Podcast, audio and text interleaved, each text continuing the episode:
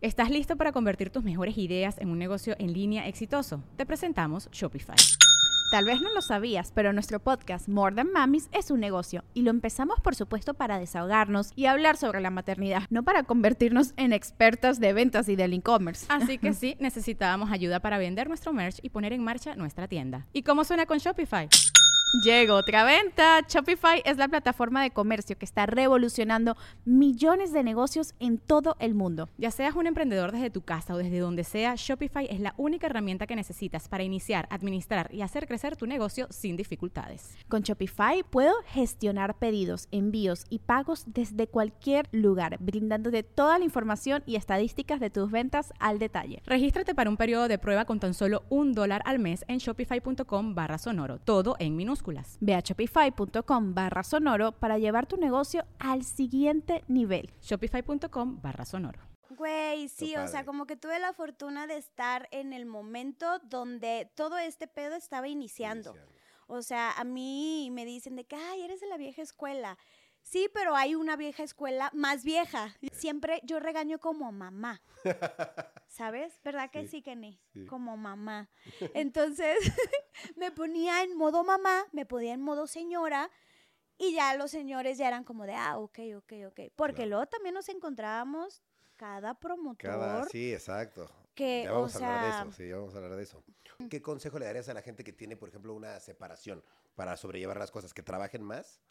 Pues mira, en este caso para mí yo siento que mm, em, yo creo que es importante que no se casen jóvenes.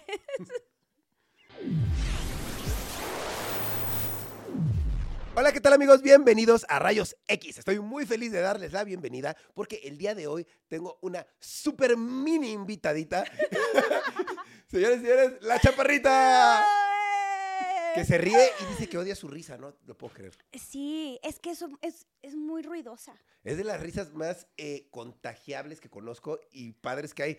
No sé por qué odias tu ¿Sabes risa. qué pasa? Que a veces la gente me reconoce por mi voz o por mi risa. Por tu risa. Me ha pasado que estoy en algún lado y entonces me río y es de, eres la chaparrita. Y yo, oh, te reconocí por tu risa. Y yo, qué vergüenza.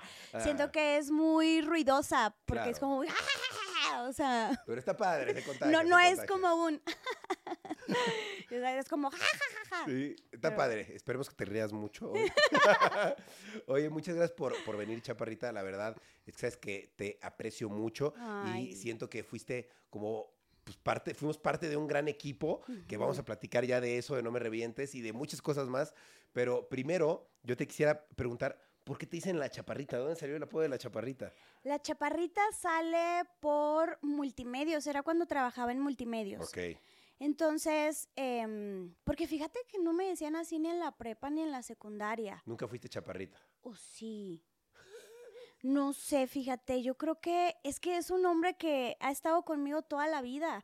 De hecho, me presentan así de que la chaparrita, en vez de decir mi nombre, siempre me presentan así de que, ay, es la chaparrita. Y yo de que, ah, hola, mucho gusto, Tania.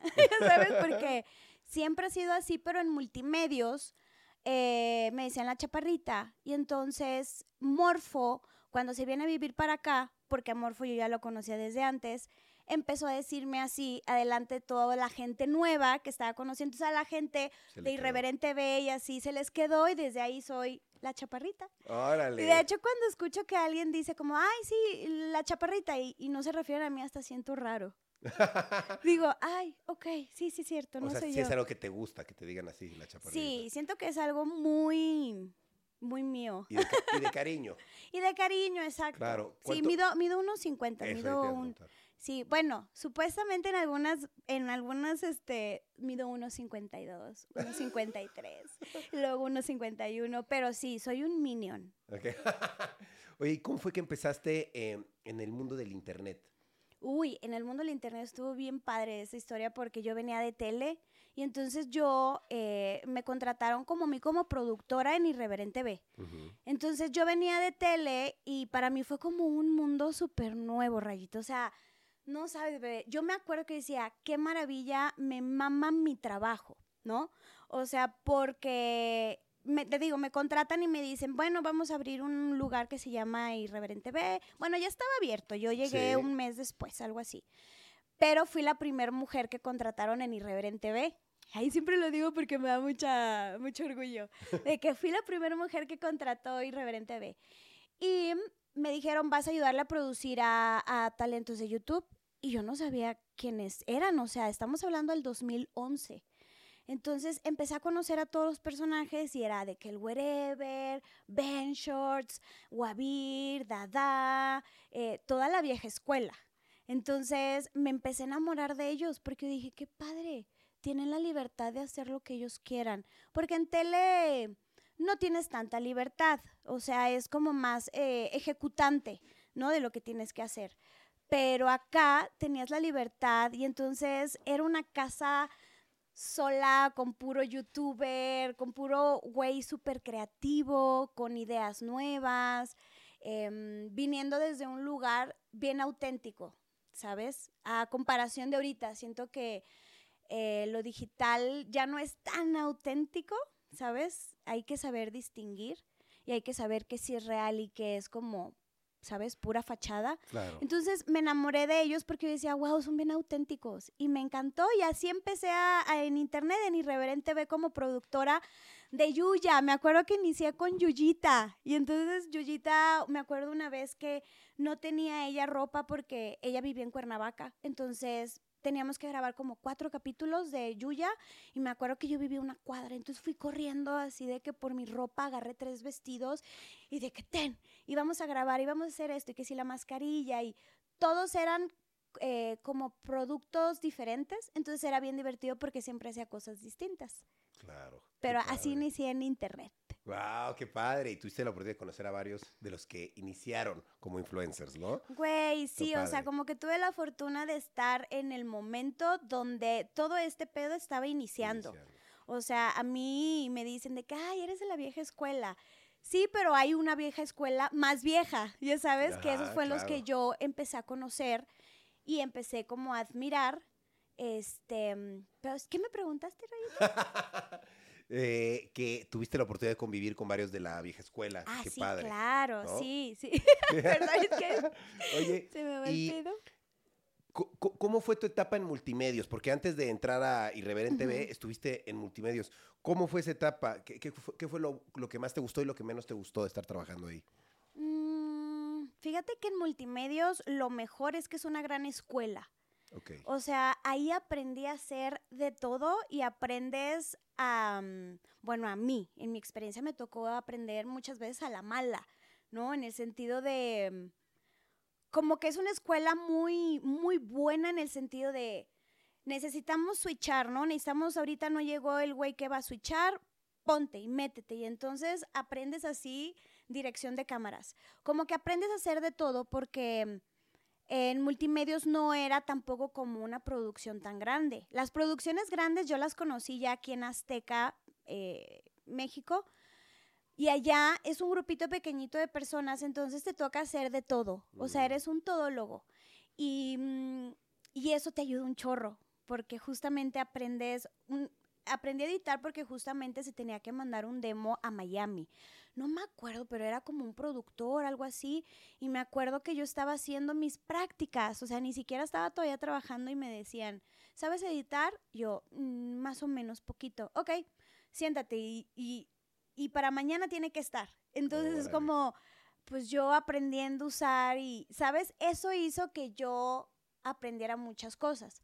Lo malo, siento que lo malo es que creativamente no pude como, no puedes participar mucho. No sé si ahorita, la verdad es que desconozco, pero en mi época, cuando estaba en multimedios, pues eran ideas de los productores que ya tenían ahí 20 años y que eran como los, los jefes. Y entonces ellos se les ocurrían cosas y yo los tenía que ejecutar, pero nunca tuve la oportunidad de crear algo yo como productora. Y aparte sentía que ya no podía crecer un- más en ese sentido, quería conocer otros mundos y otras eh, maneras de comunicarse. Entonces, eh, bendito sea el Señor, llegó eh, el Internet a mi vida Claro. que me hizo conocer un mundo nuevo, porque sentía que ya en Tele lo tenía como, como muy seguro, como ya, ya, ya sabía las, las mañitas. Claro. Oye, ¿y cuál dirías que es la diferencia de tu trabajo como productora en la internet y en la televisión? ¿Cuál dirías que es la diferencia de...? Uy, la diferencia. ¿Estás listo para convertir tus mejores ideas en un negocio en línea exitoso? Te presentamos Shopify. Tal vez no lo sabías, pero nuestro podcast More Than Mamis es un negocio y lo empezamos por supuesto para desahogarnos y hablar sobre la maternidad, no para convertirnos en expertas de ventas y del e-commerce. Así que sí, necesitábamos ayuda para vender nuestro merch y poner en marcha nuestra tienda. ¿Y cómo suena con Shopify? Llegó otra venta. Shopify es la plataforma de comercio que está revolucionando millones de negocios en todo el mundo. Ya seas un emprendedor desde tu casa o desde donde sea, Shopify es la única herramienta que necesitas para iniciar, administrar y hacer crecer tu negocio sin dificultades. Con Shopify puedo gestionar pedidos, envíos y pagos desde cualquier lugar, brindándote toda la información y estadísticas de tus ventas al detalle. Regístrate para un periodo de prueba con tan solo un dólar al mes en shopify.com barra sonoro, todo en minúsculas Ve a shopify.com barra sonoro para llevar tu negocio al siguiente nivel. Shopify.com barra sonoro. Mm, creo que, al menos a mí lo que me tocó en multimedios, la diferencia es que todo tiene un ritmo mucho más rápido en tele, o sea, todo es mucho más estructurado, ¿sabes? O sea, yo estuve como en producción de programas que eran en vivo.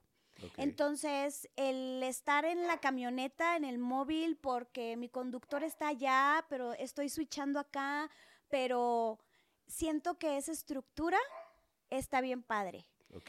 Y de internet tienes más ese tiempo de crear, de hacer, de quitar, de poner, ¿no? O sea, siento que allá es más en vivo y sal y ta, ta, ta. O sea, tienes que tener todo muy bien ordenado y muy bien estructurado. Y acá se siente la libertad completa. Siento que es eso, es la libertad, la diferencia entre televisión y digital. Claro. ¿Tuviste alguna vez algún problema en multimedios, así con algún talento o con algo así? Fíjate que no, pero tuve ahí un, Más bien era como aprender a manejar a los talentos, ¿sabes? O sea, me acuerdo que yo estaba en un programa que se llamaba Volumen 2. Entonces invitaban a muchos artistas de Ciudad de México. Y, y un parte de mi trabajo era atenderlos y tenerlos de que aquí allá, ¿no? Yo creo que era eso lo más difícil. O sea, nunca tuve problema con nadie en el trabajo, nunca. Pero lo más difícil era atender, me acuerdo que una vez este, ¿cómo se llama este actor? Ari, Ari Telch, Telch, ¿sí? Ajá. Bueno, él una vez fue al programa y entonces creo que le hicieron una pregunta que se molestó y entonces, ya sabes, yo corriendo detrás de él, se ve, creo que ahí en el, de hecho se ve en vivo donde yo voy detrás de él, ya sabes, como que cuidar esos esas cosas de los artistas y los egos, porque te encuentras de todo. Te encuentras hasta la persona más sencilla y más linda, hasta las personas más pesadas. Entonces, creo que eso era lo más difícil, como aprender a manejar a personalidades complicadas. Regresando a Irreverente B, eh, ¿cómo fue empezar a tratar con talentos ya de, pues, del internet, cuando venías tratando con talento, pues, más, más de televisión? Sí me sacaban un poquito canas verdes, la neta. O sea, porque eh, como lo mismo, como eran más libres y ellos eran muy auténticos, también era importante, no, no había estructura. Entonces, justamente eso me encargaba y era de, pues no sé, todo así que más, más este mm, pues tenía que estar más detrás de ellos, ¿no? Y no, mira, vamos a hacer eso, vamos a hacer el otro, pero, pero yo creo que eso, que eran como más desorganizados. Sí. Entonces... Y tú les metías el orden, ¿no? Y, exacto, entonces les ponía el orden, pero la neta todos eran bien chidos, o sea, todos tenían como algo que aportar muy cabrón en ese entonces. Wow, está bien. ¿Tú, te consideras una persona de, eh, pues de buen carácter o, de carácter fuerte? No, de buen carácter. De buen carácter. Porque a mí me decían que te enojabas muy fuerte en Irreverente B por ahí, ¿eh? ¿A poco? Sí, que tú sí te enojabas. Dijeron, la chaparrita tiene carácter, decían. Y decía, órale, ¿tú sientes que sí te enojabas de verdad? Ah, y gritabas, ¡eh! Que, no, que no? ¿O no? No, no, no, para nada. Sí soy muy, este, cuando estoy trabajando soy muy ordenada. Y, y pongo como mi voz de seria y, y, y así, ¿no? Claro. Porque siento que, mira, el hecho de ser chaparrita y el hecho de ser mujer ya sabes, y luego todo el mundo me ve así como que, ay, chaparrita, güey, me tuve que imponer, ¿sabes? Porque si no, o sea, es como de, ay, qué linda. Y, y sí soy cabrona, o sea, sí Sí, soy... yo sé. Sí soy cabrona cuando tengo que serlo, pero estoy súper en contra de ese, yo le digo, el productor de los ochentas.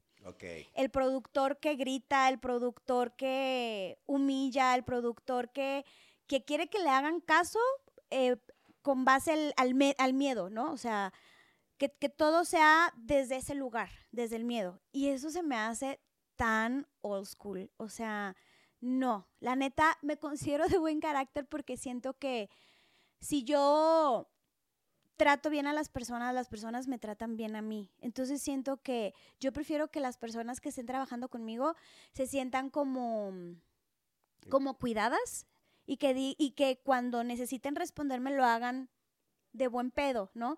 Siento que eso fue lo que me pasó con ustedes, Sí, ¿sabes? O sí. sea, tuve que encontrarle la manera a cada uno para que pudieran cumplir con su trabajo y que estuvieran a gusto. Pero qué chistoso que te dijeran que tenía el carácter fuerte. Nunca me he considerado de carácter fuerte así. ¿Tú, tú crees que ni? ¿Sí? ahí está, ahí está. La, la traba en la chaparrita. Está bien, cada quien tiene una perspectiva de los demás diferente, ¿no? Para que veas. Estoy en shock, amigos. Yo así de que, pero, pero no, no, no, no mal pedo. No, no, Ah, no, ok. Sí, es que luego hay gente bien culera. Sí, no, obvio, no, tú cero. Pero me, me llama mucho la atención, tú, literal como lo dices, siendo una persona pues, de estatura pequeña, siendo mujer, ¿sientes que alguna vez en algún lugar, pues por verte de esa forma, la gente abusa de, de, de, pues como que te quiere tratar a lo mejor mal o, o hacer tu opinión a un lado, cosas así? Fíjate que siento que nunca dejé o permití que pasara, porque desde muy chavita yo tenía 18 años cuando yo ya estaba trabajando a los 18. Entonces tuve un gran maestro, Tavo Morantes, que fue mi primer jefe y es uno de los grandes productores que tuvo Multimedios. Entonces tuve la fortuna de ser, de, de primero empezar con él como su asistente de producción. Entonces era un señor que te enseñaba tanto que me acuerdo que una vez que me enseñó dirección de cámaras, así fue de que, siéntate, mija. Y yo, ok. Y entonces era de que, ok, pídele a la cámara 2 que se cierre. Cámara 2, ciérrate, ¿no? Y ese tipo de direcciones. Y entonces él veía que yo hablaba como, no, no, no, no, no, mija. Con huevos. Háblales con huevos. Porque estos cabrones, si no les hablas así, se te van a trepar, ¿no? Me decía. Y entonces yo era como de, cámara 2, te estoy diciendo que te cierres. Hazme caso, ¿no? O sea, ya, ponía como Sí. esa voz de... Y desde ahí lo aprendí y entonces entendí que, mm, que a veces uno tiene que hacer eso. Nunca me porté, por ejemplo, con ustedes, nunca sentí que fui una culera eh, en el sentido de con otras personas, pero sí tenía que, es que imagínense, vamos llegando de una ciudad, vamos en el aeropuerto y entonces de repente ves a seis monigotes. Ya sabes, y una, cha- una chava adelante de ellos, chaparrita con una mochila, ¿no? Así de que, hola, ¿qué tal? Ya sabes. Entonces los promotores siempre se sacaban de pedo al inicio de que decían, o sea, es una chavita. Sí. Y entonces yo me tenía que imponer y era como muy desde el inicio de que, ok, ya tienes la camioneta, ya tienes esto, lo, ta, ta, ta, ta, ta, ta, ta, ta, ta, ta. Entonces ya veían que me ponía como más seria Claro. y desde ahí ya me empezaban a tratar como Con más respeto. con más respeto, pero sí me tenía que imponer. Siento que en este mundo de producción y digital y ta, ta, ta, siento que sí es importante estar bien seguro, tener la piel gruesa, ¿sabes? O sea, sí tener una actitud más, este, mm, guerrera. ¿Sabes? Para poder navegar en estas olas que muchas veces sí es bien complicado, ¿sabes? O sea, sí es bien complicado. Hay gente que desde el inicio me trataba muy bien y había otros que eran como de, ah, como que no sé si se esperaban que estaban hablando con una señora porque todo era por correo. Entonces Mm, ya me ven así como chaparrita, chiquita, pero siempre tuve esa actitud de mamá. Es que es Sí. eso. Siempre he sido bien mamá. Siempre yo regaño como mamá. ¿Sabes? ¿Verdad que Sí, sí, Kenny? sí. Como mamá.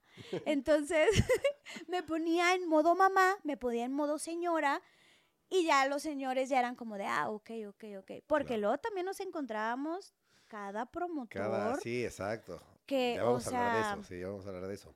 Oye, y Irreverente B termina. Y ya una vez que termina, tú, ¿cómo terminas con Irreverente B? ¿Bajo qué términos? ¿Con TV Azteca? ¿Todo bien? ¿Mal? Muy Sí. bien. Es que yo renuncié em, a Irreverente B. En ese entonces yo estaba pasando por un momento personal complicado y difícil porque me estaba separando de mi expareja. Entonces creo que los dos habíamos quedado en el término de que íbamos a renunciar, este, y como que teníamos otros planes, queríamos crecer. Pero en ese inter, pues sucede la separación. Entonces yo todo muy bien con Irreverente B, renuncié, pero justamente fue en el momento en que me separé. Entonces em, salí muy bien de, de- perdón, de Irreverente B, pero después de ahí fue cuando inicié con No Me Revientes. Oh, ok. O Fue sea, en ese inter. Sí, fue en ese inter, o sea, justamente cuando inicié a trabajar para, para el crew, yo estaba en ese momento de separación. Wow. ¿Y cómo, ¿Y cómo fue separarse? Porque fue, te, divor- te casaste. Sí. ¿Y, y cuánto tiempo duraste casada? Ay, como un año y medio, algo así. Un año y medio. Fue y te- poquito. y al año y medio te divorciaste. ¿Cómo Sí. fue ese proceso para ti?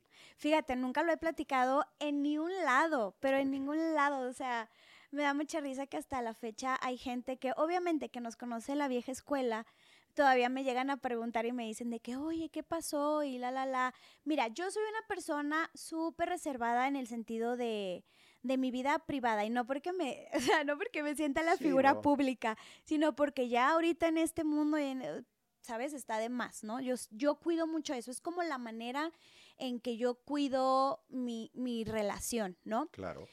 Y eh, ese, ese proceso, o sea, fue complicado porque fueron muchos años. Mucha gente sabe que eh, él creo que también era youtuber en ese entonces y yo nunca me consideré en sí en youtuber, pero estaba ahí en el pedo, ¿no? Estaba ahí en la bola.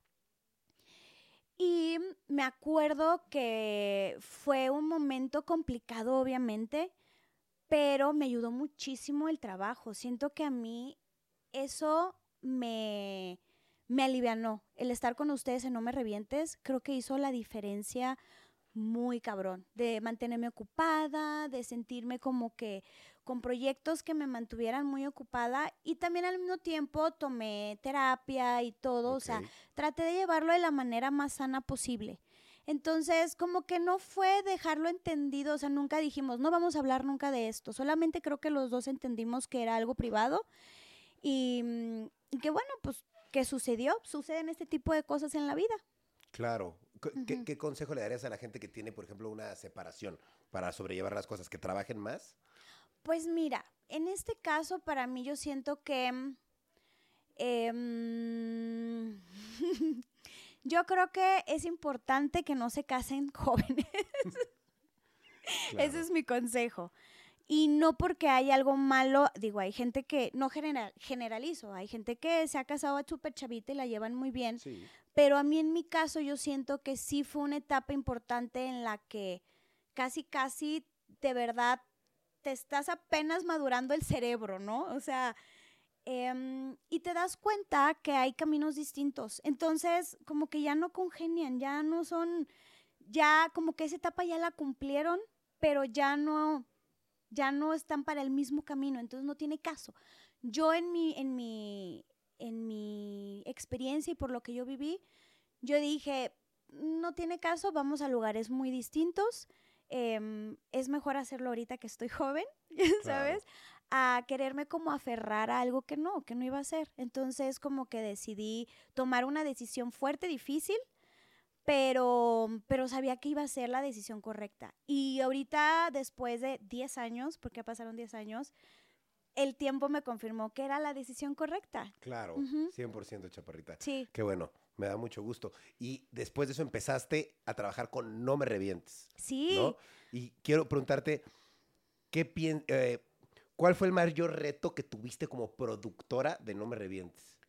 Manejarlos a ustedes, Difícil. definitivamente. Sí, mira, era uno el tema de, de, mm, como de tener todo muy bajo control, porque si de por sí llevar a una persona es complicado, llevar a seis personas también es, es complicado. Claro. Entonces, yo siento que lo más difícil de la producción. mm, pues era, te- no sé, fíjate, es que yo no lo recuerdo como algo que, mm, que lo haya sufrido. Ok. Lo recuerdo como algo muy padre, lo recuerdo como algo que me mantenía ocupada, que yo me sentía realizada, porque yo era la primera vez que era manager, ¿sabes? O sea, yo nunca había sido manager, yo era productora, pero en este mundo del internet una la hace de todo, ¿no? Y entonces fue una experiencia bien padre porque aprendí a ser manager. Y entonces mm, como que empecé a investigar y empecé como a aplicarlo un chorro en ustedes. Y ustedes eran como, como esos niños a los con los que yo estaba practicando para, ¿sabes? Y con esa esencia muy mamá mía, siento que embonó súper chido. claro. Entonces, yo nunca sentí que la sufrí. Eh, más bien yo creo que era, em, podría decirte que lo más complicado eran los viajes, el estar viajando todo el tiempo, eh, lo complicado y lo cansado que era. Yo creo Claro. que ese sí era muy cansado, era muy desgastante. O sea, yo me acuerdo que terminábamos un fin de semana en X lado y yo me acuerdo que ya quería llegar al cuarto a dormir porque yo ya estaba cansadísima. Yo creo que eso, que estaba bien cansada. ¿Quién era el más problemático de todo? No me revientes. Dilo, ¿quién era el que más te causaba problemas? ¿Quién? Dilo, a- dilo, dilo. Es el momento. Qué risa porque siempre me preguntan eso, de que quién es el más, pues Pepe Problemas. Era el Pepe que más te causaba Problemas. Era, era mi hijo el rebelde, era el anarquista. Entonces, aquí en- en- a continuación no tengo otra opción más que hacer esta pregunta. ¿Por qué Pepe era tu favorito? Ay, ya vamos a empezar. Qué risa que todos me dicen eso. Pues por algo será, ¿no? ¿Ves? Y todos se dieron cuenta que era, eh, bueno, no, a ver, no era mi favorito, ya iba a decir. Sí lo trataba con más este, paciencia, pero, pero es que, ve, o sea, es que ahí va. Yo necesitaba que ustedes estuvieran, a mí lo que me importaba es que ustedes estuvieran eh, claros, que estuvieran despiertos, que estuvieran como mamá, que estuvieran bañados, que cumplieran con su trabajo. Y ya después ustedes hagan lo que se les hinche el huevo, pero cúmplanme con la chamba porque yo era la que ponía ahí el nombre. O sea, Claro. yo era la de que si ustedes no cumplían, a mí me demandaban. Entonces, yo como que los quería tener, que estuvieran a gusto, que estuvieran bien para que cumplieran con lo que se tenía que cumplir.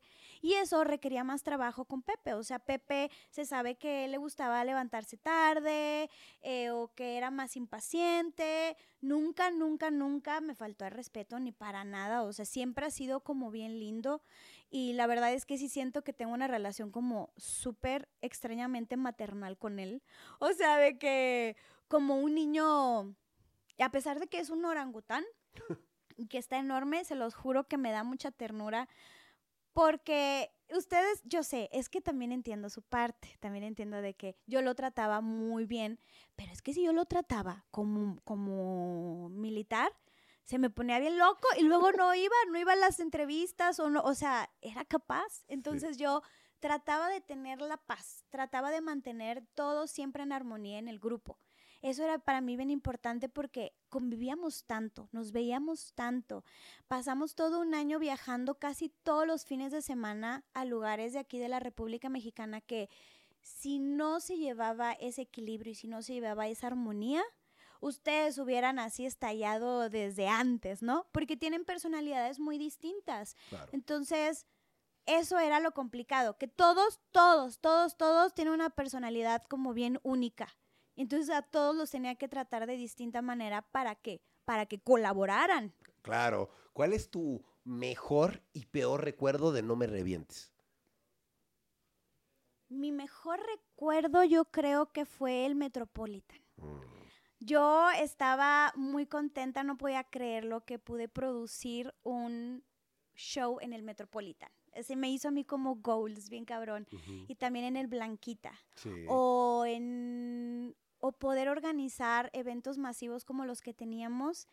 Wow, eso está bien padre porque es una adrenalina y porque es un correr de aquí a allá. A mí me encanta trabajar bajo presión. Como que digo, a huevo, ahorita lo logro, vamos a hacerlo. Y lo creo que lo más feo de no me revientes. Mm, yo creo que...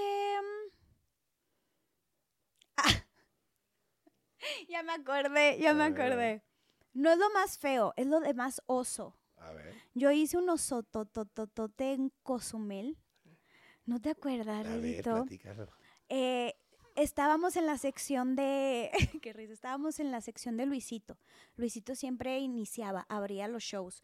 Entonces, no me acuerdo qué dinámica iba a hacer. Yo le tenía que pasar algo, ¿no? Porque literal, oigan, la producción éramos el güero y yo. O sea, no había como. Y tú sabes, Rayito, no había como personas enormes detrás del escenario, no, no era un equipo grande, éramos bien poquitos, también Titas que formó parte del equipo, pero éramos bien poquitos, entonces pues hacíamos de todo y entonces yo llevaba unas chanclitas muy resbalosas y entonces eh, tenía que subir unas escaleras y entonces trácala que me resbaló Enfrente de todos. enfrente de 900 personas, me acuerdo. Y todos de que, ¡Uy! Ya sabes, y yo, porque me di un sentón, pero hasta atrás. O sea, fue de que mis piernitas, ¡pum! ¡pum! cayeron así. Y hasta el pillín que estaba en el show, eh, ¡ah! eh, ¡ay, la chaparrita se cayó! Y yo así me tuvieron que levantar porque no me podía parar. O sea, estaba toda puteada de la pierna. Me tuvieron que checar, pero me fui así, mira, humillada así de que, del escenario. Así de que, ay, o sea. Bueno, fue pero- un accidente, fue un Pero accidente. fíjate que algo feo no. O No, sea, nunca. para nada. Otras emociones, pero feo no. Ok, perfecto. Eh, ¿Crees que No Me Revientes pudo haber dado más? No, No. No, no, no. O sea, ya tenía que dar lo que tenía que dar. O sea, em, era una etapa en la que estuvo bien padre y, y se, se hizo, pero yo creo que no, ¿eh? Yo creo que ya sería forzarla. Ya, ya no iba a ser auténtico. Siento que lo que se vivió durante ese tiempo fue muy auténtico. Claro. Ya después de eso, pues todos tenían diferentes planes, ¿sabes? O sea, la gente cree que terminaron súper peleados y así, y es como, pues no, solamente cada quien tenía otras cosas, otras metas, y está bien, o sea, tenían que crecer, tenían que eh, volar del nido. Obvio, claro.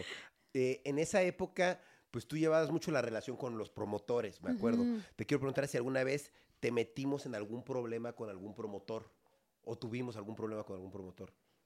Estuve a punto, yo creo, estuve a punto de que a lo mejor, no, no lo recuerdo como muy claro, pero sí recuerdo esa sensación y ese sentimiento de "Ah, necesito que hagan eso porque si no me voy a meter en pedos yo porque ahí está mi nombre, pero nunca pasó nada, o sea, yo siento que, em, pues sí, no, no, no pasó nada que yo diga, hoy es- estuve a punto de que me cargara el payaso.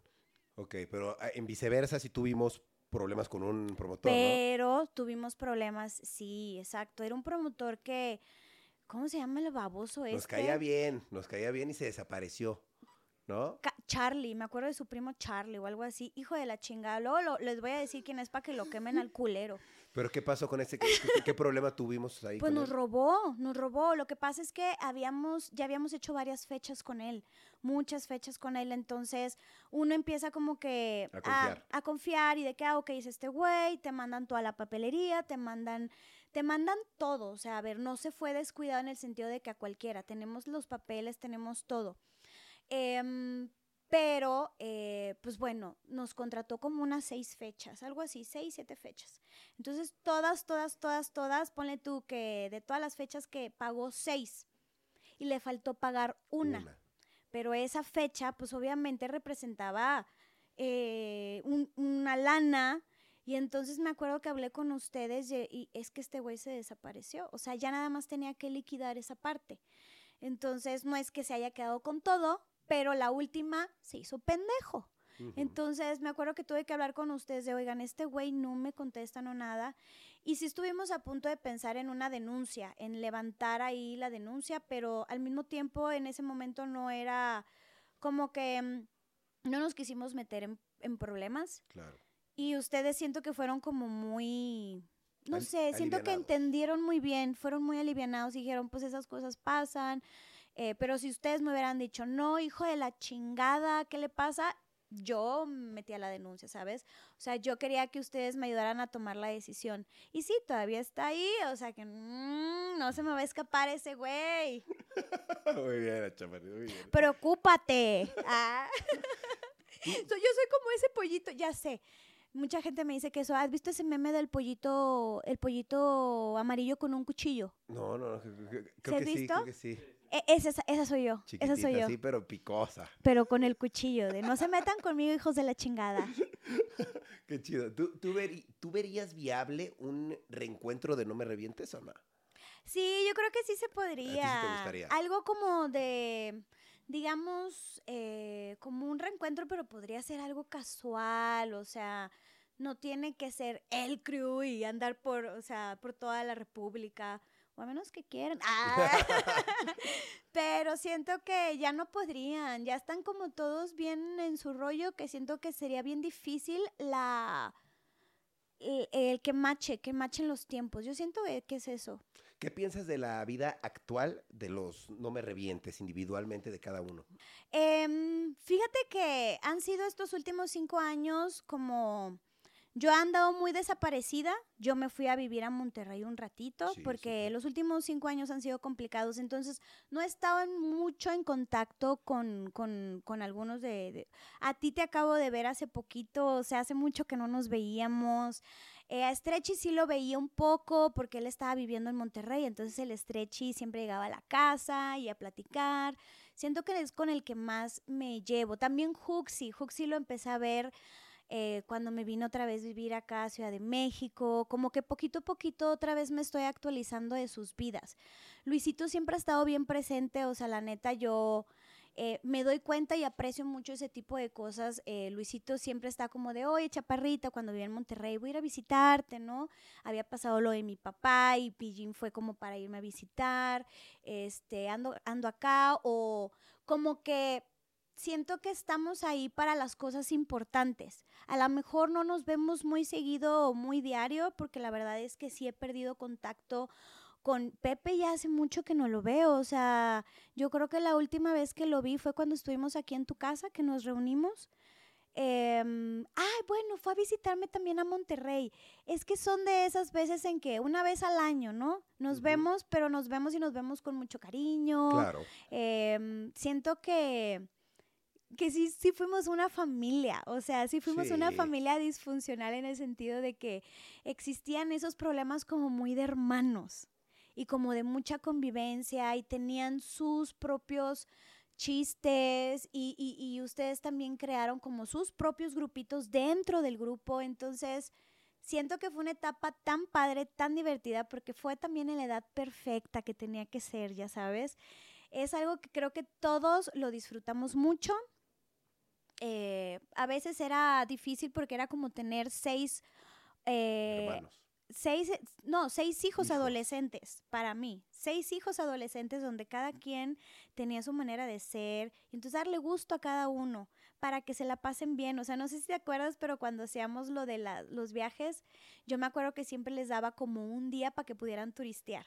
O sea, Mm, trataba como de no hacer el vamos y regresamos ese mismo día, sino Claro. como de, ok, si van este sábado, pero llévanos a algún lado el viernes sí, y para entonces disfrutar. para disfrutar y entonces para tener esa calidad de como personas. Entonces siento que no estoy muy en contacto con muchos, pero trato de estar ahí en los momentos importantes.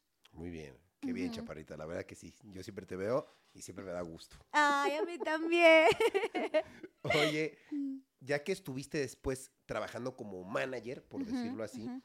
Yo creo que tuviste pues que tratar con muchos más influencers eventualmente, ¿no? Sí, ¿Alguna vez tuviste una mala experiencia tratando a algún otro influencer? Pues sí, obviamente, ¿no? De que los, les estás en plena campaña, ya sabes, de, de algún producto que los quisieron contratar y pasa de que no me contestan o en dos semanas se desaparecen y entonces tengo yo al cliente súper enojado.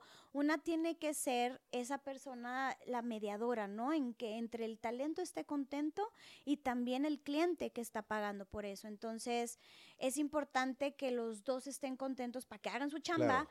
Pero luego te tocan estos güeyes que no mames, o sea. Irresponsables los influencers. Irresponsables de que en dos semanas no te, te dejan de contestar. ¿Alguna vez te pasó algo con alguien así en específico? ¿Algún caso? Sí, varios, varios, varios. Por ejemplo, el, el que peor te acuerdas que te hizo quedar mal.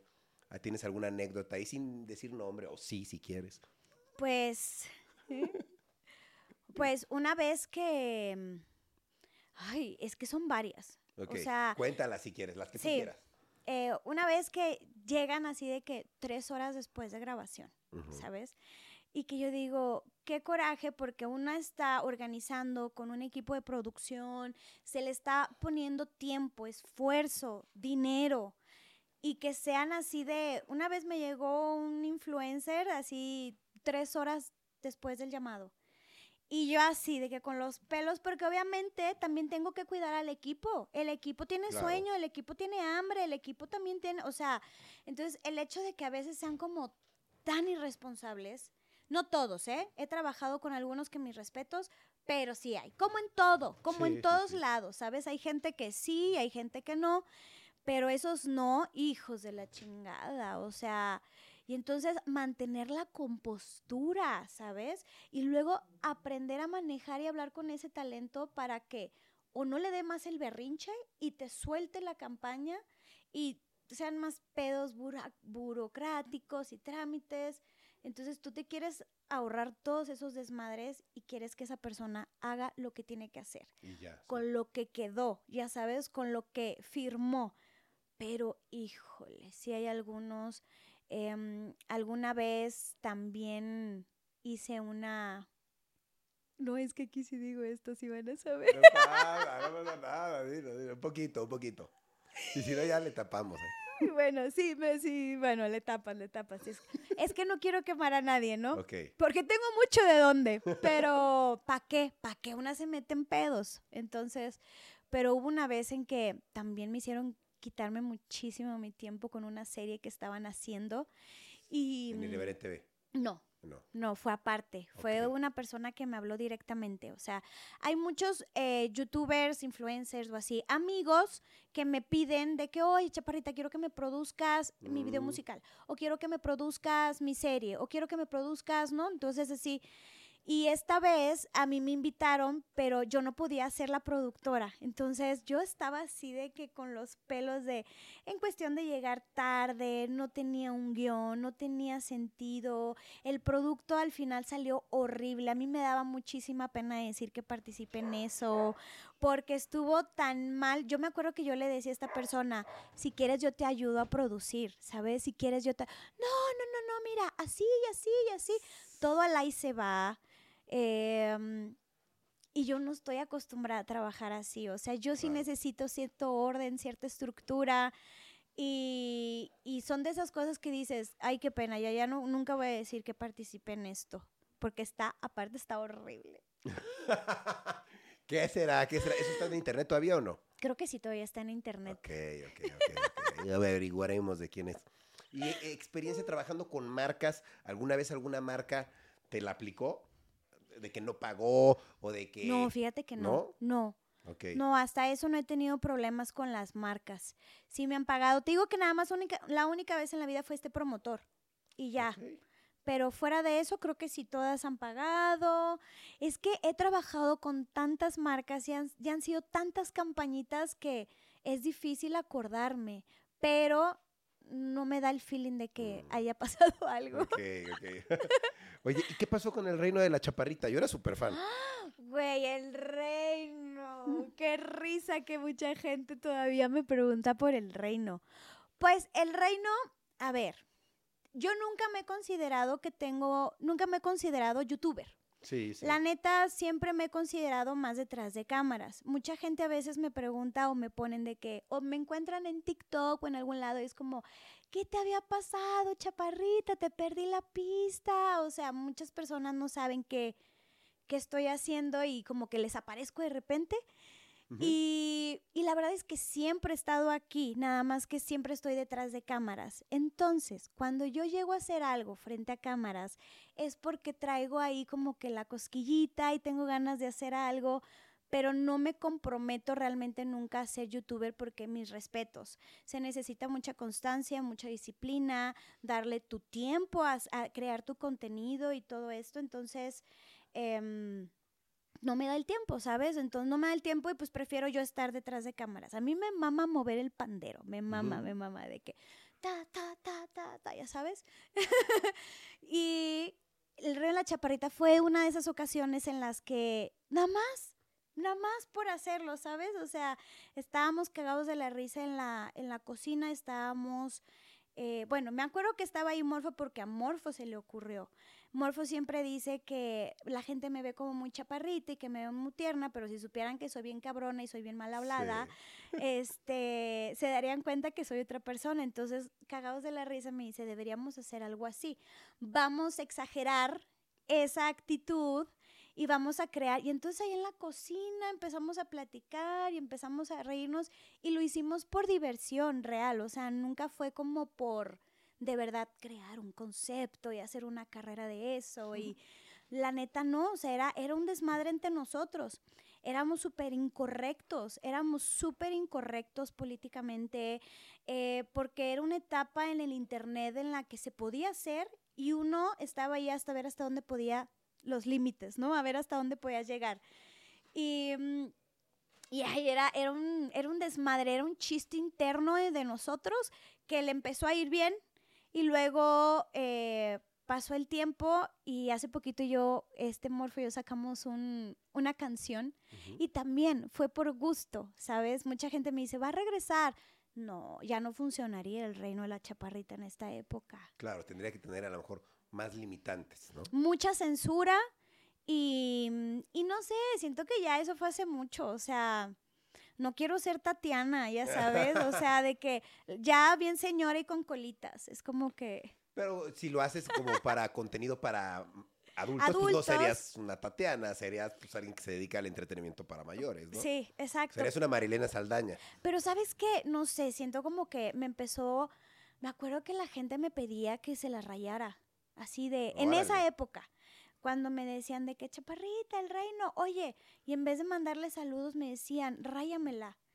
y yo así de, un saludo, Luis, y chingas a tu madre. Entonces me sentía Alfredo Adame, yo creo, ¿no? O sea. Te iría bien ahorita mandando saludos, fíjate. Yo creo, pero, pero no sé, o sea, como que ya me sentía medio incómoda de que la gente tuviera como que esa confianza de ser como muy... Ya, muy, muy... Llevados. Entiendo. Ajá, ¿sabes? no te gustó. No me encanta, no me encanta. Sí, porque tú no eres así. Ajá, porque no soy así, o sea, es un personaje, no es como que yo sea así, sí soy mal hablada, pero no, no se la ando rayando a la gente por la vida. Entonces como que me cohibía muchísimo que llegaran y fueran como muy ¡eh, Reno la chaparrita! ¡El pinche dientitos! Ya sabes, y yo así como, sí, ¿no? Oye, e, esto a mí me, parece muy curioso. Tú eres de Monterrey y hace poco te regresaste a vivir a Monterrey, dos años. Sin embargo, ahora regresaste a vivir a Ciudad de México otra vez. ¿A qué se debe? ¿Por qué no, no, no te quedaste a vivir a Monterrey? Pues mira, yo no tenía pensado regresarme a Monterrey. La verdad es que yo tengo ya, ya tenía aquí 10 años en Ciudad de México, donde pude hacer como mi carrera, de mi trabajo, realizarme, eh, de hacer muchas cosas. Yo la verdad es que el venirme para para Ciudad de México, me cambió la vida y estoy muy contenta aquí porque conocí demasiadas personas, he aprendido, he hecho de todo, ¿sabes? De, de sin saberlo, pero ahí ando en el pedo. Eh, pero sucede que familiarmente empezamos a vivir una situación complicada. Mi papá le detectan cáncer y entonces em, específicamente leucemia y dije creo que es momento de estar con la familia. Y me regresé a Monterrey. Em, desafortunadamente mi papá no, no logra eh, vencer al cáncer, se complican las cosas, mi papá fallece, entonces fueron años bien complicados en los que real yo me regresé a Monterrey para estar con mi familia y vivir ese proceso, ¿no? Sin embargo, sí tenías la intención de quedarte a vivir, ¿no? No. No, ok. Es que no sabía. La verdad es que mm, como que dije, voy a ver qué pasa. Porque yo me acuerdo que te despedimos, dijiste, me voy a vivir a Monterrey, dijimos, pues ya se va, o sea. Sí, es que sí, la, la, la idea era otra, ¿sabes? O sea, pero la, llega la vida y te cambia todos los planes, ¿no? O sea, cuando yo me fui para allá, mi papá todavía estaba como muy bien. Entonces teníamos la esperanza de que todo saliera súper adelante, que él pudiera vencer el cáncer. Y entonces teníamos los planes de ya hacer mi vida allá, ¿no? Y, disfrutar mucho a mi papá. Em, pero pues desafortunadamente no fue así y mi papá fallece y entonces tocó vivir con otro tipo de, de, una tenía los planes, ya sabes, pero toca vivir esa realidad y me di el tiempo, me di el tiempo de poder cómo procesarlo, de poder sanarlo.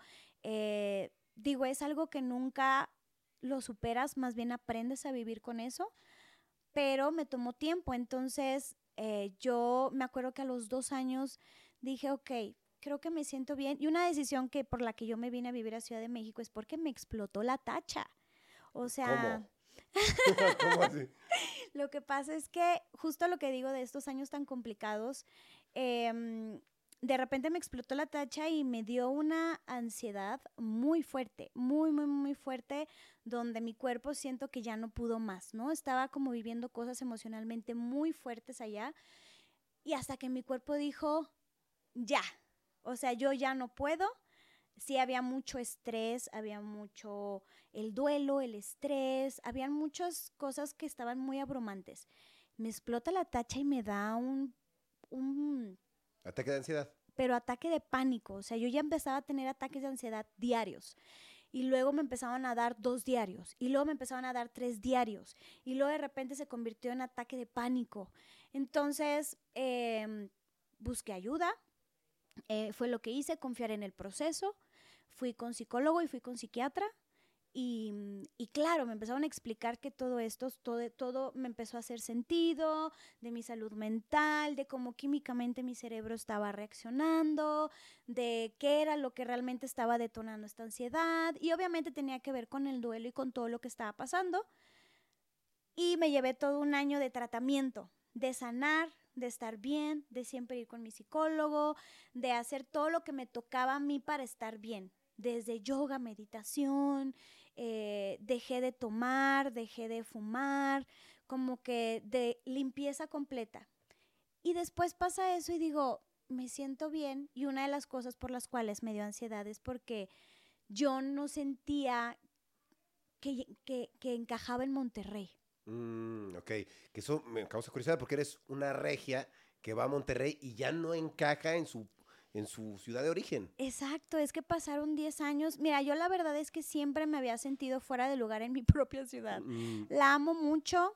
Eh, me encanta decir que nací en Monterrey, o sea, es una gran ciudad. Por eso a veces los regios somos bien intensos porque la pasas muy bien ahí. Obvio. Pero, pero no sé, ya no encajas. Es que también 10 años tus amigos ya están viviendo otra cosa. Obvio, sí. Eh, la mayoría de mis amigas allá en Monterrey tienen hijos, ¿no? Entonces, no sé cómo explicar lo que ya no encaja, es que ya no te sientes ahí. Lo único que yo dije, ay, qué padre, disfruté demasiado a mi familia y la sigo disfrutando mucho. Pero, no sé, fíjate, sentí que ya no encajaba y que mi lugar era acá. Claro, qué interesante, ¿no? Porque justo a Estrechi le pasó lo contrario. Se fue a Monterrey y se acopló muy bien. Y tú fuiste a Monterrey, no te acoplaste, te regresaste a Ciudad de México. Sí. Y él es de la ciudad y se fue a Monterrey. Y sabes que tiene que ver un chorro el trabajo. Porque allá en Monterrey, no sé, pues acá tengo más chamba. Acá están todos mis contactos y todo lo que hice por 10 años, de que conoces, ta, ta, vas haciéndote tu carrerita y entonces tu camino. Y pues acá realmente yo tenía mi trabajo. Entonces allá no tenía muchos contactos. Bueno, de hecho, íbamos a grabar. Ah, te cuento un chismecito. A ver, bueno, sí. Todos los chismes son buenos. El reino de la chaparrita iba a regresar. Así. Queríamos que regresara, pero para multimedios. Oh, está interesante. Porque, a ver, en multimedios yo sé que puede estar muy chistoso a veces su contenido y muy bizarro, porque sí lo es, sí lo es, es bizarro. Pero ahí es como justo dijimos, dijimos ahí quedaría perfecto el reino de la chaparrita. Y de hecho sí grabaron cosas, ¿no? Grabamos cosas y todo. Nos, eh, le mando un saludo a Pillo, que es el, es el, el director ahí de, de multimedios, él fue mi jefe por muchos años y hay mucho cariño y entonces nos dio la oportunidad de prestarnos el foro, prestarnos cámaras para que grabáramos el piloto. Grabamos el piloto y todo, pero ¿qué creen? No lo aceptaron. ¿Por qué? ¿Por el lenguaje o por qué? Pues no sé, a lo mejor yo siento que Multimedios ya tiene una fórmula como muy clara de qué es lo que a ellos les funciona. Y nuestro contenido a lo mejor no iba con eso. O sea, como que ¿sabes? No iba por ahí. Y nosotros queríamos hacer sketches y queríamos hacer muchas cosas y neta teníamos muchas ganas. Estábamos así ideando y volviéndonos locos, Morfo y yo, con ese tema, pero, pero no, no lo aceptaron. nos dijeron que no, que después nos hablaban. bueno, son cosas que pasan, ¿no? Sí, sí, sí, sí. Yo, sé que el rey de Y por algo pasan. Sí, yo soy súper fan del rey de la chaparrita. Ojalá regrese algún día. Ojalá. capítulos especiales. Fíjate que sí, o sea, como que es divertido el rey de la chaparrita, pero sí tendría que cambiar un poquito de esencia porque pues sí me pasaba de lanza antes. Sí, obvio, obvio, tendría que cambiar un Una disculpa para todos los que se hayan ofendido con eso, porque híjole, está bien fuerte, pero que sepan que es un personaje y que, a ver, nunca con intención de ofender ni hacer sentir mal a la gente. Es como el rey de la chaparrita era una catarsis, era como reírnos de la tragedia y reírnos de todo lo malo, porque luego neta, ¿qué más te queda en este mundo ahorita tan complicado y tan difícil?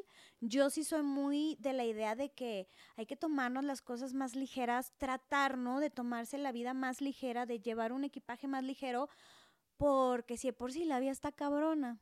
Sí. Entonces también está bien aprender a reírse de la tragedia y aprender a reírse de, de, es, este, el reino es una sátira del reflejo bien cabrón de como sociedad y está bien, o sea, hay que reírnos, no, no hay que ser como tan piquis.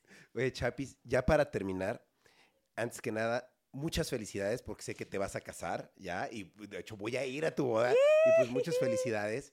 Este, por favor, platícanos cómo te va en el amor para terminar, para quedarnos bien, bien lados. Porque sé, ¡Traca! sé que te vas a casar ya, entonces por favor platícanos todo sobre tu boda. ¡Wow! ¡Qué fuerte!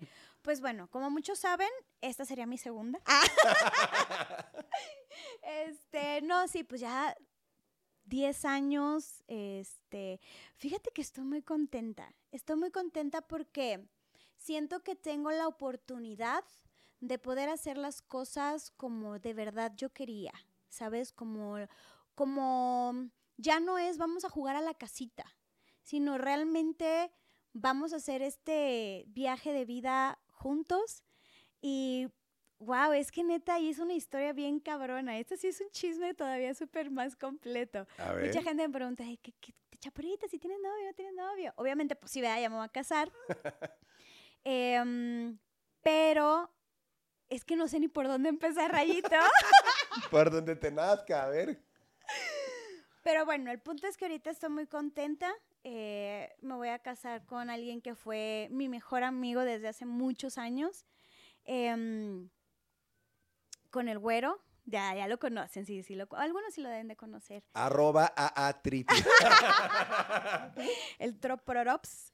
Este, él fue mi mejor amigo desde que llegué a Irreverente B siempre, o sea, fuimos mejores amigos. Eh, después yo me separo y mm, después inicio otra relación que también me dejó muchísimo aprendizaje. De hecho, yo creo que aprendí más de mi segunda relación que de mi, que de, que de mi ex esposo. Qué fuerte, ¿no? Qué fuerte qué fuerte. no sé qué ya lo estaba pensando y decía, qué fuerte, porque siento que hasta fue como más fuerte, pero... Y entonces eh, yo me doy la oportunidad de conocer gente, de, todo esto. Y mm, digo, no voy a hablar por el güero porque es, es su historia, pero él siempre ha estado ahí, ¿sabes? En toda, en toda mi historia aquí de Ciudad de México, en mis momentos más fuertes, en mis momentos más felices, como que es, no sé cómo explicarlo, pero siento que era el momento correcto. Antes no habíamos estado juntos porque no era así y porque no tenía que ser así y nos encontró en el momento en donde ahorita dices, todo está bien acomodado, todo está como muy se siente muy natural, se siente muy padre y, mm, y pues sí, desde como mm, pandemia, un poquito después de pandemia, empezamos a salir ya así como en serio. Y, y pues nada, aquí me quedé. aquí me quedé y muy contenta porque son de esas cosas que cuando es destino, es destino. Cuando es ahí, es ahí. Y uno tiene que confiar en que, mm, en, en los momentos y, y confiar en el universo, soltarse y decir, confiar. Y siento que eso fue lo que me pasó. Y entonces ahorita, pues ya, me voy a casar. Qué, qué loco, además la historia de él es del que persevera alcanza, ¿no? Porque él siempre estuvo ahí apoyándote. De hecho, obviamente la gente cercana, nuestros amigos, siempre lo, lo saben y es como, no mames, qué pedo, Trips, que tú sí, el que persevera alcanza, o sea, porque siempre ha estado ahí y siempre ha venido desde el amor, ¿sabes? Entonces, eso se siente bien cabrón cuando alguien está ahí desde el amor. Siento que yo tenía que vivir cosas que tenía que vivir porque también, no manches, no, no era soltera desde mis 17 años. Siempre yo fui la morra que tenía el novio de muchos años, ya mm. sabes, y muy también de Monterrey, ¿no? De que a los 17 años ya estás con la familia y ya eres la novia casi casi en serio y entonces nunca tuve esa parte de desmadre, de mm. salir, de conocer y quería vivir eso. Entonces por eso decidí dármelo para mí, decidí darme mi tiempo. La vida otra vez me cambió los planes, te digo, conocí a otra persona, aprendí y luego todo se acomodó. Y entonces estoy muy contenta porque sí creo que es bien importante casarte con tu mejor amigo. Sí creo que es bien importante que tu pareja sea tu cómplice en todo. Si no hay esa complicidad, pues, ¿qué, ¿qué haces ahí, no? Digo, obviamente aparte mil cosas que, que engloban, ya sabes, como toda la, la relación, pero, pero no sé, me siento muy contenta, siento que, que es el momento correcto, lo estoy haciendo como yo quiero, como que la vida me dio esa segunda oportunidad de hacerlo bien, de, de, hacerlo como yo, como realmente yo quiero y siento. Qué padre, creo que ustedes son el ejemplo para todas esas personas que dicen, no, es que yo llevo 10 años de ser amigo de él, pero no me pela. Te va a pelar. te va a pelar, va a funcionar. El que persevera alcanza, ten paciencia. El güerito debería hacer un libro así de cómo salir de la friendzone, ¿no? Ándale, sí, porque literal salió de la friendzone. sí, porque la verdad es que sí. Pero mm, ¿Tú qué, opinas, perdón que te interrumpí, ¿qué, opinas de, las chicas que, por ejemplo, tienen un, no, un amigo que les tira mucho la onda y dicen, qué flojera el amigo que siempre me tira la onda, no me gusta? que no sean tontas, no sean tontas. Es que, a ver, es importante saber reconocer y elegir bien a tu pareja. Ahorita en este mundo tan loco y tan, ya sabes, sí es importante conocerse. Por eso yo decía, no se casen tan chavitos. Ese es mi consejo porque yo sentí que soy una Tania muy distinta de mis 25 a una Tania de los 30. Cambié completamente. Y, siento que es importante como madurar esa parte de ti para saber lo que realmente quieres y esperas de una pareja.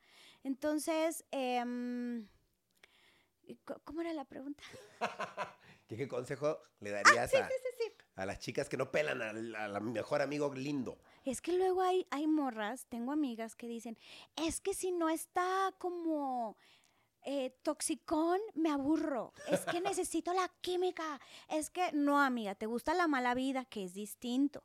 O sea, creo que es importante que aprendamos a decir, me gusta la buena vida. Es muy distinto porque es como un, te genera una, donde te dé paz te tiene que dar paz esa persona. Te tiene, lo tienes que sentir como hogar, lo tienes que sentir como un refugio donde uno está viviendo su vida, la ta, ta, ta, ta, ta, y ese refugio que se están acompañando. No sé cómo explicarlo, pero a veces las mujeres quieren esa química, quieren ese rush, quieren ese ir y venir. Y, y se entiende, ¿eh? o sea, porque puede ser muy adictivo ese tipo de te dejo, me voy, es que no me quieres, es que no me amas. Y el mejor amigo que está ahí para darles algo tan bonito, algo tan que se merecen, no lo quieren que porque se aburren, Sí. Me ha pasado amigas que me dicen, ay, no, güey, es que qué aburrido. O sea, yo necesito que haya así desmadre. Y es como, no, te prometo que está bien bonito el, también el mundo de la paz. Sí, eventualmente lo vas a buscar. De verdad, o sea, llegas a una edad en la que solamente buscas esa paz, esa tranquilidad, ese, ay, ¿sabes? Ese confort. Y si encuentras a un hombre que tiene esa calidez, calidez, ¿sabes? Que si cuando sientes un hombre cálido, no lo sueltes, ¿sabes? Yo sí creo que hay hombres muy buenos, eh, pero hay que saber seleccionar y hay que saber buscarle y hay que, y hay que cuestionarse y decir, quiero esto, no quiero esto, se vale, cagarla, volverlo a intentar. Pues así es, así es la vida. Así es la vida. Así es. Qué bien, Chapis. Oye, pues te quería agradecer por haber venido a compartirnos todo lo que nos compartiste. Ay, qué miedo, no sé qué tanto dije. Hasta lo que nunca habías compartido. Gracias por compartirlo, de verdad. muchas Sí, no, no había compartido esas cosas, qué fuerte. No, muchas gracias de verdad, no solo por venir, sino por eh, en su momento, en su época, por habernos cuidado tanto, haber estado tan pendiente, por firmar a nombre de todos, ¿no? Y Mm. pues por cuidarnos y todo. Te, te te lo agradezco mucho. Sabes que mucho cariño muy especial y pues muchas gracias por todas las palabras bonitas y feas y todo que has dicho porque son necesarias escucharlas. Ok, sí. sí, di- dije, dije, ¿se me olvidó algo? No, no se me olvidó nada. Espero que no se me ha olvidado algo. Si no, te volvemos a Es que, híjole, yo tengo ese déficit de, atención bien loco y se me va el pedo. No, estuvo Pero bueno, bien. sí, me, me da mucho gusto. Gracias que me hayas invitado, Rayito. No, gracias a La neta, hace mucho que no platicaba en un podcast. Normalmente no estoy enfrente de cámara, siempre estoy atrás. Entonces, oigan, por si quieren que les haga un videoclip, una serie, oye, que quiero chaparrito un comercial, búsquenme en mi Instagram. La, la 100% recomendado Producciones Chaparrita. ¿Cómo te encuentra la gente en tus redes? ¿Cómo están todas tus redes? Tania L. Vargas. Tania L. Vargas. Ok, perfecto. Ujú, También en TikTok y en Instagram. Todo lo que tenga que ver con producción. Todo lo que tenga que ver con producción, búsquenme y ahí estoy para sus órdenes. Eso, Ah. perfecto, chaparrita. Pues muchas gracias. Gente, vayan a buscar a la chaparrita, ampliamente recomendada, se los digo por experiencia. bueno, pues muchas gracias por estar aquí, amigos. Nos vemos el próximo lunes con un capítulo nuevo. Cuídense y cambio y fuera. ¡Qué nervios! Adiós, chaparritos. ¡Adiós! With Lucky Land slots, you can get lucky just about anywhere. Dearly beloved, we are gathered here today to. Has anyone seen the bride and groom? Sorry, sorry, we're here. We were getting lucky in the limo and we lost track of time. No, Lucky Land Casino, with cash prizes that add up quicker than a guest registry. In that case, I pronounce you lucky. Play for free at LuckyLandSlots.com. Daily bonuses are waiting. No purchase necessary. Void where prohibited by law. 18 plus. Terms and conditions apply. See website for details. ¿Estás listo para convertir tus mejores ideas en un negocio en línea exitoso? Te presentamos Shopify.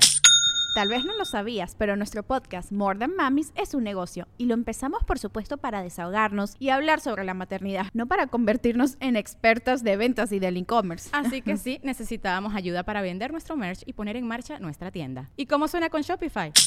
Llega otra venta. Shopify es la plataforma de comercio que está revolucionando millones de negocios en todo el mundo. Ya seas un emprendedor desde tu casa o desde donde sea, Shopify es la única herramienta que necesitas para iniciar, administrar y hacer crecer tu negocio sin dificultades. Con Shopify puedo gestionar pedidos, envíos y pagos desde cualquier lugar, brindándote toda la información y estadísticas de tus ventas al detalle. Regístrate para un periodo de prueba con tan solo un dólar al mes en shopify.com barra sonoro, todo en Ve a shopify.com barra sonoro para llevar tu negocio al siguiente nivel. Shopify.com barra sonoro.